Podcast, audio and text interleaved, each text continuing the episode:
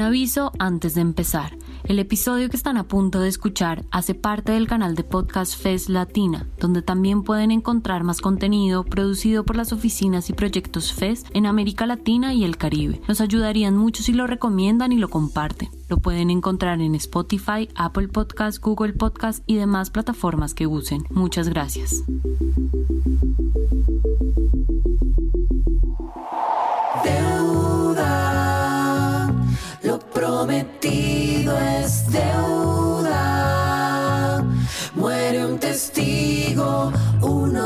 Cientos de miles que cargas a tu cuenta. Hola, soy Frank Cantamuto, economista, y esto es Lo Prometido es Deuda, temporada 2. Un podcast de la Fundación Ebert para entenderla a ella, protagonista central de la historia argentina, la deuda. Entonces el fondo nos dio 50 mil millones de dólares. He anunciado un blindaje internacional que nos saca del frijo. que nadie sabe cómo se va a hacer para pagar la formidable deuda. En el sentido de que el préstamo de facilidades ampliadas desde Argentina, país que ha sido sometido a un endeudamiento tóxico e irresponsable con el Fondo Monetario Internacional. La deuda externa es un meollo que lo asocio con los 30.000 detenidos desaparecidos. Si ganábamos la elección antes del 10 de diciembre, ya habíamos arreglado la deuda con los privados y con el fondo. Lo peor de todo es un mal acuerdo. Capítulo 4. FMI. Fuimos muy infectados. Ah, amigo, amigo. Como contamos en el capítulo anterior, de un tiempo a esta parte, el Fondo Monetario Internacional andaba luciendo su nuevo look. Un look eh, más relajado, más sensible, más empático. Un fondo que ahora te prestaba con recetas de ajuste más casuals, con, con más onda. Un, un friendly FMI. Pero como diría Mauricio, Pero de golpe pasaron cosas. de pronto, Flash, llegó el coronavirus. Y entonces... A partir de las 0 horas de mañana deberán someterse al aislamiento social preventivo y obligatorio. Ese delito autoritario que nos encerró. El presidente fue un, un férreo represor en la, en la cuarentena, ¿no? Nadie puede moverse de su residencia. Todos tienen que quedarse en sus casas. Hoy es desesperación, hoy es radicalización. ¿No le parece una barrabasada que denuncia el presidente por envenenar a la gente? Por algo piden cláusula de indemnidad. ¿Por qué? Porque no están, digamos, todas las vacunas bien probadas. Y te voy a decir ¿No algo. están todas las Mis vacunas bien probadas? Ah, ¿sí? Como le recomendaban a la gente no vacunarse, yo decidí ser el primero en vacunarme. Y después no sé, no me pregunten cómo pasó, pero terminé en un vacunatorio VIP. El maldito virus no solo nos enfermó de manera letal, también se llevó puesta gran parte de la economía mundial con un devastador mix de suspensión de actividades productivas y endeudamientos para sostener sistemas de salud ya maltrechos. No te preocupes, March. El sistema de salud de este país solo está después del de Japón, Canadá, Suiza, Gran Bretaña, toda Europa. Pero da gracias a Dios que no vivimos en Timbuktu. lo que devino en mucha, mucha recesión y la contracción del sistema económico a escala planetaria. Sin embargo, permítanme que los sorprenda y salga en defensa de él, por lo menos en un aspecto. Eh, señor juez, todas las acusaciones sobre mi cliente son ciertas. Incluso él mismo admite las atrocidades que causó y causa a lo largo y a lo ancho del planeta Tierra. Pero permítame aclarar un punto.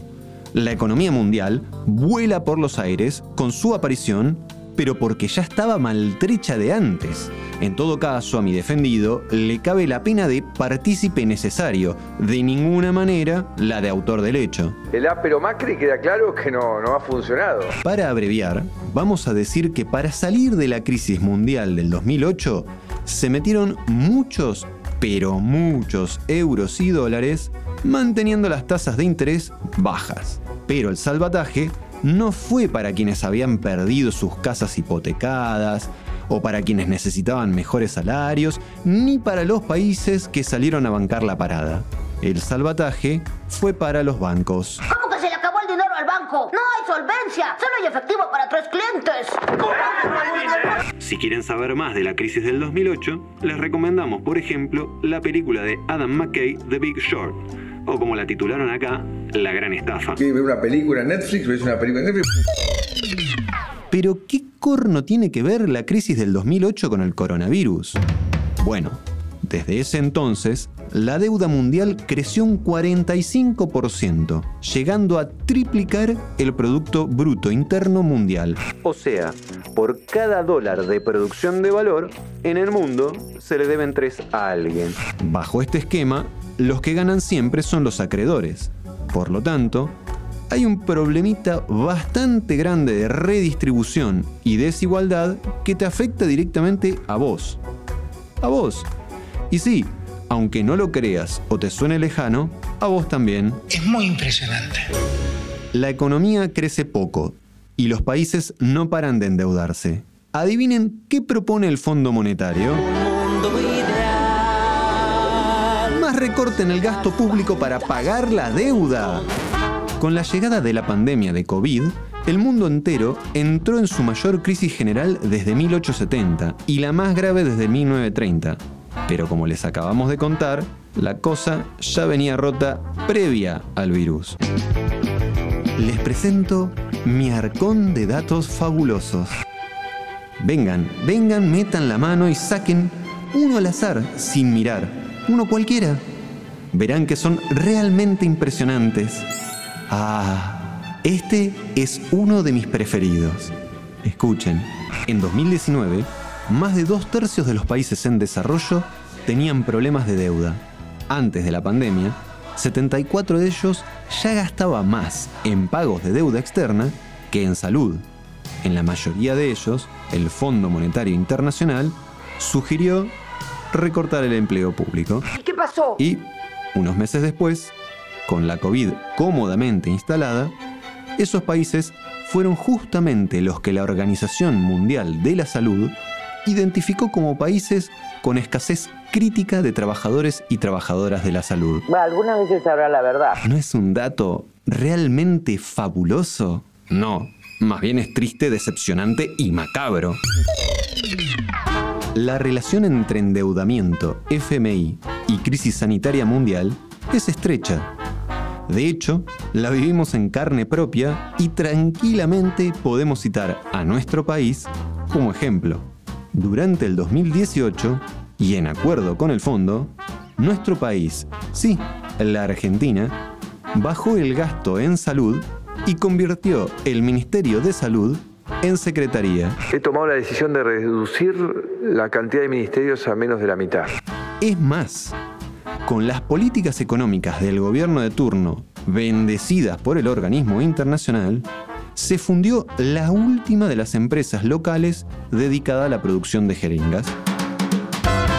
Al respecto, Juan Pablo Boslaski, que es experto internacional en deuda y derechos humanos, además de investigar para CONICET en la Universidad Nacional de Río Negro, tiene unos datos para aportar. Según un informe de la Red Europa sobre Deuda y Desarrollo, más conocida como Eurodad, durante el 2020, es decir, en plena pandemia, 108 economías en desarrollo vieron aumentar sus deudas públicas. Estos países transfirieron unos 194 mil millones de dólares en pagos a los acreedores, fondos que podrían haber estado disponibles para lidiar con la crisis sanitaria.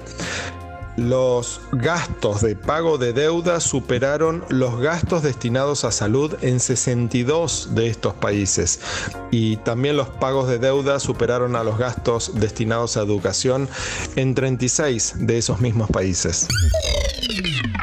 Y entonces, ¿qué hicieron los popes de las finanzas del mundo en medio de este bardo?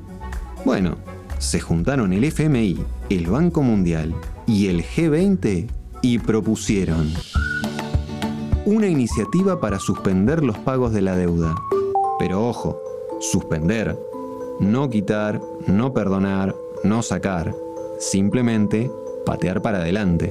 También pusieron créditos del Fondo Monetario a disposición. Pero ojo, de todo lo que se tenía para prestar, solo se prestó el 12%. Y lo que se prestó venía con ajuste y medidas de austeridad. Sí, aún en pandemia, a 4 de cada 5 que le prestó, le pidió recorte. Un año después, dijeron, Eureka, podemos poner plata para vacunas y gastos sanitarios. Pero adivinen qué, para eso se asignó menos que el total de dinero prestado al gobierno de Mauricio Macri en el 2018. Hay cosas que no son platita. Para agosto del 2021, con el mundo endeudado por todos lados, el FMI aprobó emitir DEGs para ponerle un poco de onda al asunto. ¿De qué estás hablando, güey? Derechos especiales de giro. Algo así como la moneda del fondo que está compuesta por una cesta llena de monedas fuertes de los países más pulentas. Yenes, libras esterlinas, euros, yuanes Adiós le pido. y por supuesto dólares. Prendieron la maquinita y dale que te dale, le dieron al DEG. La mayoría de esta platita mágica del fondo se la repartieron entre las naciones más pulentas y ricas, que por cierto ya habían avisado que no la precisaban. El resto, apenas un tercio, se dividió entre los 150 países más crotos que quedaban. Aquí tienen. Usen esto para crecer, progresar y hacer de sus tierras un lugar mejor.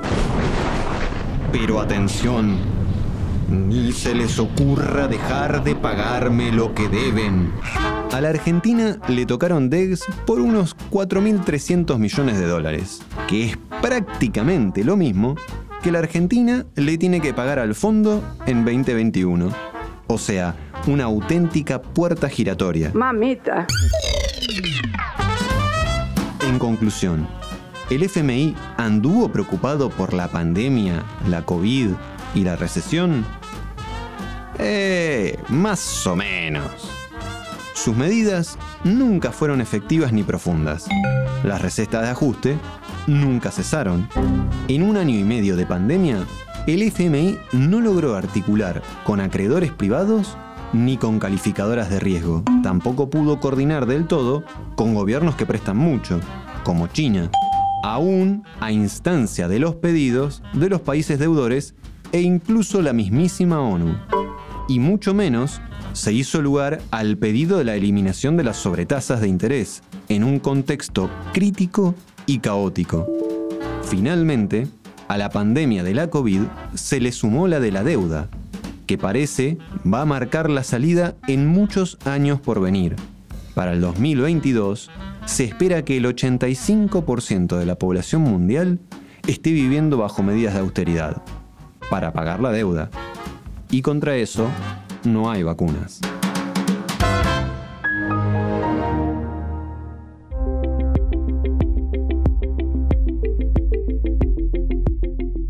Muchas gracias por llegar hasta el final. Si les gustó, nos ayudaría que lo compartan. Recuerden que este episodio hace parte del canal de podcast FES Latina, donde también pueden encontrar más contenido producido por las oficinas y proyectos FES en América Latina y el Caribe. Nos pueden encontrar en Spotify, Apple Podcast, Google Podcast y demás plataformas que use. Les esperamos en un próximo episodio.